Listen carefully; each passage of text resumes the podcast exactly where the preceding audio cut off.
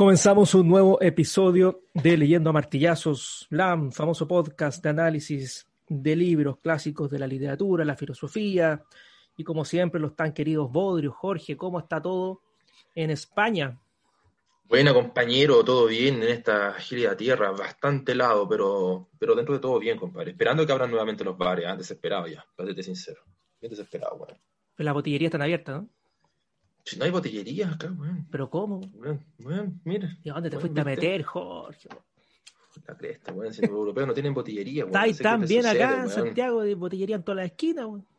La cagó, weón. Somos unos alcohólicos acá, no, weón. Estoy en rehabilitación, creo yo acá. Un complot esta weón para mí. Qué lástima, ¿eh? Te vas a perder Qué allá, lástima, compañero. Te vas a perder. ¿Y tú te veo en la playa? ¿Nuevamente en la playa, por lo que veo? Sí, otro día que viene a la playa, Jorge, harta gente, la sección nudista, aquí estamos, pasándolo bien. Eh, harta, harta polilla, sí, Jorge. Hay invasión de polilla. Oye, si vi las en noticias, la zona central. ¿Quién se sé, weón? ¿Qué, salí- ¿Qué pasó, weón? Saliste del puente, salieron las polillas, pues, Jorge. Che, tu madre, weón, ¿por qué, weón? Esas invasiones, weón, pasan en Afectaste- Chile nomás. Afectaste el ecosistema, Jorge, weón. Afectaste el ecosistema. ¿Te das cuenta? weón? Hay un equilibrio, una armonía. Concha mi madre. Va a tener que volver, weón. Va a tener que volver. Oye, Jorge, bueno, saludar como siempre a quienes nos escuchan, nos aportan, ¿no es cierto?, con la sintonía cada semana, con, Con comentarios, con memes, con bots. ¿ah? Estamos creciendo. Oye, Jorge, invitar a la gente también a que visite una página de la cual estamos participando ambos, ¿no es cierto? Masticadores de Letras. Eso. Es un proyecto que efectivamente nace, fíjate, en España. Y, nos invitaron a participar y creamos un círculo ahí sectario de, escritoras y escritores nacionales, Jorge. Sentados en la filosofía, la literatura y el arte. Masticadores de letras, Chile, wordpress.com. Ahí pueden leer eh, los poemas de Jorge, ¿no es cierto? Eh, cosas muy, muy interesantes que van apareciendo todas las semanas como la que nos va a presentar hoy día el gran corazón de antipoeta, Jorge. ¿Con qué vamos el día de hoy? Yeah, mira, quiero sorprender a nuestro querido público, compañero, con un gran escritor argentino, Roberto Al. Seguramente lo han escuchado en más de una oportunidad quienes nos estén escuchando en este querido podcast. ¿ah? Eh, voy a referirme a un, a un cuento largo de Roberto Al. Eh, me refiero al escritor fracasado. Está compadre, un orgasmo literario, un pedazo de cuento. Bueno, al que no conozca a Roberto Al, le hago una breve introducción de quién es este gran escritor, muchas veces creo yo empequeñecido por la figura de Borges, ¿ah? pero hay que darle una oportunidad a este gran escritor. Bueno, Roberto Emilio Godofredo Arlt, compadre. Godofredo Arlt, mira, Mira. nació en Buenos Aires en 1900 y dejó este mundo para irse a otro en 1942, compadre. Si te das cuenta, vivió una cagada. No vivió nada, pobre Roberto Al. Eh, 42 años, compadre, una pena que haya muerto tan joven. Yo creo que por él le entregado mucho más las letras. Bueno, todos los conocen como Roberto Al. eh, fue novelista, cuentista, dramaturgo, periodista e inventor argentino. Ahí me, me produce curiosidad. Yo no soy muy experto ahí en qué habrá inventado Roberto, eh, pero podríamos buscar en algún momento y dedicarle un capítulo bueno a los inventos de, de este escritor. Anda a ser tú, weón, si estamos usando algo, weón, que inventó el gran Roberto. ¿Viste? Bueno, Puede la narrativa de, de este escritor, compañero, de este gran escritor argentino, eh, bueno, para la crítica eh, se instaura como Borges, eh, con Roberto Al, un paradigma literario que influirá en la narrativa argentina de su época y en la contemporaneidad, ¿bien? Pese a su corta vida, su obra abarcó diversos géneros, ¿ya? Lo cual es bastante interesante igual. En novela destacan El juguete rabioso, lo lo recomiendo, eh, Los siete locos, y es también muy bueno, Los, el eh, lanzallamas, Eh, El amor brujo, también estuvo vinculado al periodismo, como les mencionaba, publica numerosos cuentos recopilados en El jorobadito del año 1933, del cual me voy a referir hoy día, porque de aquí extraigo, de hecho, este cuento. Bien, Eh, bueno, también mencionar que la locura, la marginalidad, la humillación, la traición, la conspiración política eh, y la invención técnica serán los principales temas de toda su narrativa. Bien. Por lo tanto, me quiero centrar en el escritor fracasado, de toda la gama de cosas que podríamos hablar de Roberto Al, creo que es bastante interesante este, este cuento. eh, Este está incluido en el libro Jorobadito, como te mencionaba, que es del año 33. Con respecto al Jorobadito, ya que es una recopilación de, varios cuentos, eh, es un proyecto literario bueno, en el que Art resalta acá, creo yo, la humillación, la marginalidad, eh, y lo hipócrita que puede ser la clase burguesa, que va a ser uno de los temas eh, recurrentes en su, en su literatura también. La va a criticar de distintas formas, no, no, necesariamente desde una afuera, ¿no? Va a tratar de introducir a sus personajes justamente en un yo burgués, que es bien interesante, de lo cual nos vamos a dar cuenta acá cuando les comente en Escritor Fracasado. Bueno, sus personajes son siempre antihéroes, con tintes, yo creo, autobiográficos. Eh, suelen concentrar también sus personajes una angustia y frustración reflejada por la sociedad en la que habitan. Bien, así que para los hermanos argentinos, bueno, me imagino que Roberto les sirve mucho para verificar qué sucedía, ¿cierto?, con la burguesía, por ejemplo, en aquellos años.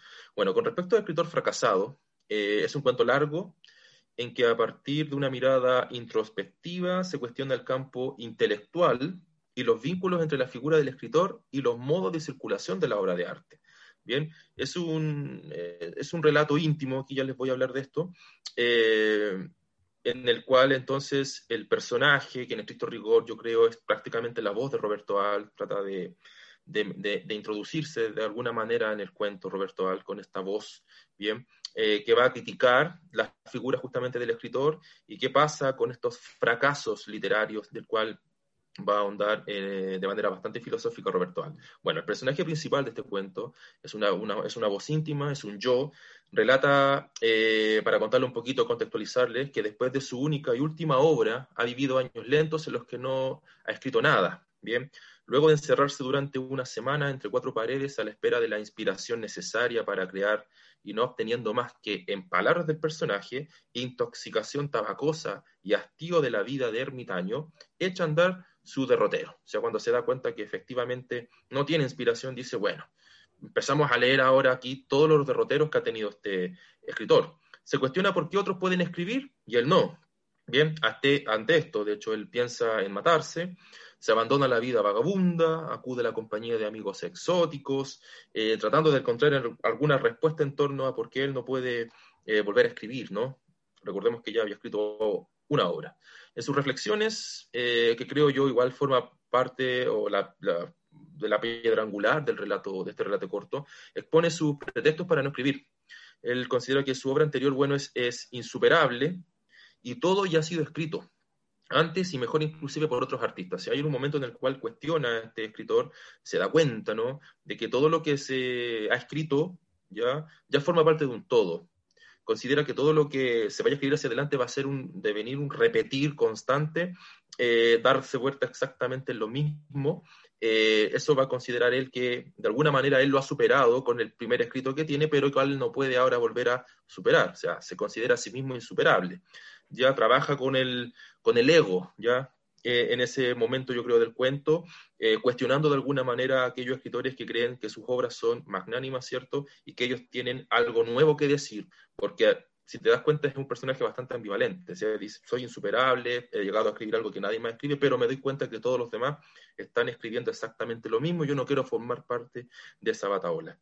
Bien, bueno, el personaje en sus reflexiones termina por crear una especie de decálogo de la no acción, bien, en el que se les expone a los intelectuales eh, la inutilidad de estos frente a una escritura implacable del universo. Es decir, les da una especie de decálogo a, estos escritores, a estos intelectuales, no necesariamente escritores, para comentarles que ellos no tienen nada nuevo que comentar, nada nuevo que decir, y que finalmente aquella voz del universo que el artista debería ser capaz de atraer así, dice ustedes no son capaces nunca de hacerlo. Bien, todos los escritores están sometidos entonces a girar en lo mismo, propone Roberto Val, sin llegar a percibir la verdadera voz del mundo. Bien, es más, un día cree encontrar, eso sí, a partir de todas estas reflexiones, cree encontrar la respuesta a su nula posibilidad de creación.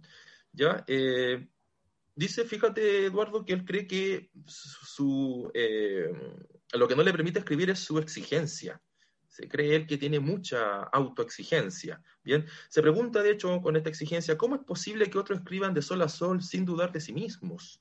El personaje entonces aquí va tomando eh, tintes de crítico literario. ¿ah? Hay momentos en los que pasa, si te das cuenta, de, un yo, desde un yo íntimo a generar una crítica literaria. estos, estos tipos, estos tipejos, dice Roberto Al, que escriben de sol a sol, ¿cierto? No, sin dudar de sí mismo, bueno, ¿Qué sucede con ellos? ¿Por qué se tienen tanta fe al momento de escribir? Sí, repito, están escribiendo exactamente lo mismo que han hecho otros. Bueno, de hecho, eh, en torno a esto, escribe, mi sensibilidad exasperada por el fracaso sintonizaba las fallas del arte ajeno con una aguda hiperestesia de radiogoniómetro. Allí donde otros ojos veían una curva, yo localizaba el vértigo de un ángulo. Nada conseguía agradarme, como un vidrio sucio, empobrecía la claridad más radiante. Bien, si te das cuenta, eh, va generando en torno, una idea en torno al fracaso, en la cual él considera que su fracaso justamente está en que él está reflexionando con demasiado, con demasiado ímpetu sobre las cosas que lo rodean. Creo que en algunos capítulos hemos retomado, hemos, hemos tocado esto, ¿no? Esta especie como de infelicidad que tiene el intelectual, ¿no? De que todo lo que le rodea finalmente como lo somete a análisis. En ese sometimiento analítico finalmente recae, ¿cierto?, también una especie de fracaso, que lo, Roberto Al lo toma, es decir, yo me imagino que así se sentía él, o sea, en el momento en el que todo lo estaba analizando, sentía, bueno, ¿con qué definitivamente me voy a sentar a escribir? ¿Qué cosas necesito escribir en torno a esto? Eso lo considera él un fracaso, o sea, para muchos podrá ser como, bueno, fuiste tocado con una varita mágica como intelectual y te puedes dar cuenta de las cosas que eh, te rodean, pero para Roberto Al esto funciona como un fracaso. Es interesante porque el libro tú dices, o sea, es un cuento, ¿no? sí. Pero pareciera que fuera un ensayo, así como. De hecho, medio filosófico y medio paradójico porque, claro, tú dices, el personaje no, no tiene la inspiración, uh siempre un escritor fracasado, pero esa condición quizá angustiante o frustrada lo hace escribir, o plantear este mismo ensayo. Es como. Exacto, es paradójico, ¿no? A mí me, yo lo leo y me, me, suena bastante paradójico. ¿Qué es lo que hemos comentado en muchos episodios? Que finalmente son estas sensaciones más bien negativas las que llevan como precisamente la creatividad, ¿no es cierto? A la, o a producir cosas, ¿no? Cosas de hablar de la vida de los artistas que estuvimos comentando algo, en el episodio anterior también. ¿no? Así es, así es. Bueno, eh, con respecto al fracaso también, plantear que su lucha justamente contra este fracaso lo lleva a tomar distintos caminos ¿ah? durante el, escrito, con los cuales no encuentra más que disconformidad este sujeto y la tentación además de alejarse de los escritores. Bien, decide de hecho abandonar la exigencia eh, para convertirse en un inquisidor y de inquisidor pasa indiferente hasta culminar por darse cuenta que el fracaso es un camino sin retorno. Bien, eh, yo creo que termina, bueno, bueno, termina, digo, por confesarse eh, que nada tiene que decir, que solo fingía disconformidad con el medio en el que actuaba, que era un burgués incapaz de entender la indignación de los demás. Decir este personaje, ah, casi ya para el final del, escrito, eh, se da cuenta de que finalmente él no tiene una voz sobre los demás. Eh, es una crítica directa a aquellos escritores, creo yo, que creen entender el mundo del pobre, por ejemplo, del que ha, sufrido, este se da cuenta él que no, no es posible hacer eso, él, se lo replantea y dice, bueno, nunca voy a poder entender, por ejemplo, la indignación de los demás, por lo tanto no me queda nada más que quedarme con lo que ya hice y quedarme aquí solamente, ya un punto sin retorno. Bueno, la única verdad para el personaje, de hecho, Eduardo, fíjate que es la circularidad del fracaso, la nada misma, ya, finalmente uno lo va leyendo, este te dice, bueno, esto finalmente te lleva a la nada, ¿bien? Y traje una cita acá que está prácticamente al final del, cuento, que dice, ¿para ¿para qué afanarse de, en estériles luchas si al final del camino se encuentra como todo premio un sepulcro profundo y una nada infinita? Es decir, se da cuenta que por mucho que busque en sus amigos, por mucho que busque, ¿cierto?, en, el deambular de las calles, por mucho que busque en los otros escritores, va a llegar a la nada infinita, a lo que está todo dicho en estricto rigor, ¿bien? Él no considera que tenga una nueva voz. Por lo tanto, escritor fracasado, creo yo, es, bueno, también es una tragedia en primera persona de quien ha hecho un pacto en blanco e irreversible con la posteridad y no lo puede cumplir, ya que no logra comprender a los demás a los falsos y porque tampoco logra conocerse a sí mismo. Bien, es una especie de vacío, bien, como finalmente es el fracaso. Por lo tanto, creo que el cuento igual propone una crítica a la literatura, a la mala literatura, a las repeticiones idiotas, como los votos, por ejemplo, a la clase burguesa que cree entender todo eh, de los demás, inclusive el intento de estos por querer comprender al otro a través del arte. Bien, eh, por lo tanto, ahora acá nos va a ofrecer una mirada del yo literario con una pregunta o con varias preguntas tal vez de las cuales yo podría levantar. ¿Qué hace la obra de arte con nosotros? O, por ejemplo, ¿qué tenemos que decir del arte o sobre los artistas nosotros? Bien, eh, son preguntas que de alguna u otra forma, si bien no va a responder Roberto Al de manera directa, nos va a, va a dejar levantadas, va a intentar decirnos finalmente, bueno, ¿Qué puedo hacer yo como artista con respecto a los demás? Mm. ¿En qué tengo que buscar el acto creativo? ¿Existe o no existe ese acto creativo? ¿Tengo algo nuevo que decir efectivamente? Preguntas que levanta con este cuento que de verdad los dejo invitados a leer porque es exquisito y como bien decías tú, yo, yo concuerdo contigo, es como que uno lo lee y pareciese en un momento está leyendo un ensayo. ¿eh? Yo creo que roza ahí con el, con el, con, entre géneros narrativa, ensayística, etcétera. Y yo creo que levanta una pregunta bien filosófica al final, el, para qué escribir, ¿no? O sea, mm. no es escribir por escribir o publicar por publicar tampoco. Claro, claro. Como que debería trascender de alguna manera eh, lo que creamos o lo que escribimos, claro. Al menos en el arte, por lo menos. Ahora, interesante, yo encuentro que pero tiene este carácter un poco, eh, yo no conozco el cuento, ¿no? Pero medio paradójico, ¿no? Porque al final él logra escribir algo interesante desde lo no interesante o desde la disconformidad, ¿no? que al final es como el motor un mm. poco de la, de la misma creatividad, así que interesante cuento, Jorge, interesante, ¿viste? No, buenísimo. Y el fracaso, viste, compañero, puede estar en un bodrio. Si esta es la cuestión, mira, si de nuevo aquí antigente a los bodrios. Yo creo que este te lo, te lo recomendó el tío Alberto, ¿no? Este me lo recomendó el tío Alberto, justamente. Sí, yo sabía, porque él sabe de éxito y fracaso. ¿Ah? Absolutamente. Porque hasta tú cantabas el, el, lema de Alberto Plaza, que se lee las manos, las voces.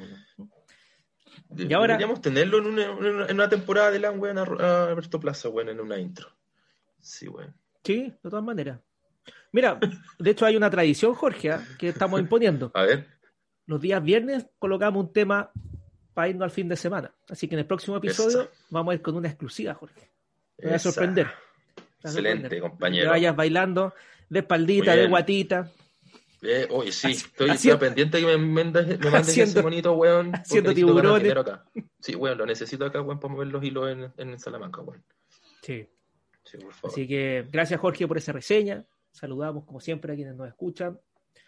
Eh, estamos disponibles, Jorge, en Spotify, en iTunes, en Google Podcast, en Evox. ¿Dónde más estamos, Jorge? ¿Dónde más estamos? En la TV Grama. De Pirate, de Pirate Bay, weón. En Amazon. Puede bajar en Torrent toda la temporada completa. Torrent, weón. En, en, Voy a nombrar otras weón mejor no las nombro, después las no. censuráis tú, weón. No, no, no. No las voy a mencionar dónde más estamos. No, acá no se censura, Jorge. Somos consecuentes con nuestros dichos. Ah, muy bien, perfecto. Se censura, así que te van a llover hartas cosas ahí en el debajo del puente. Ya, Jorge, gracias. Gracias. Nos vemos en la próxima. Chao. Yeah. Chao, chao.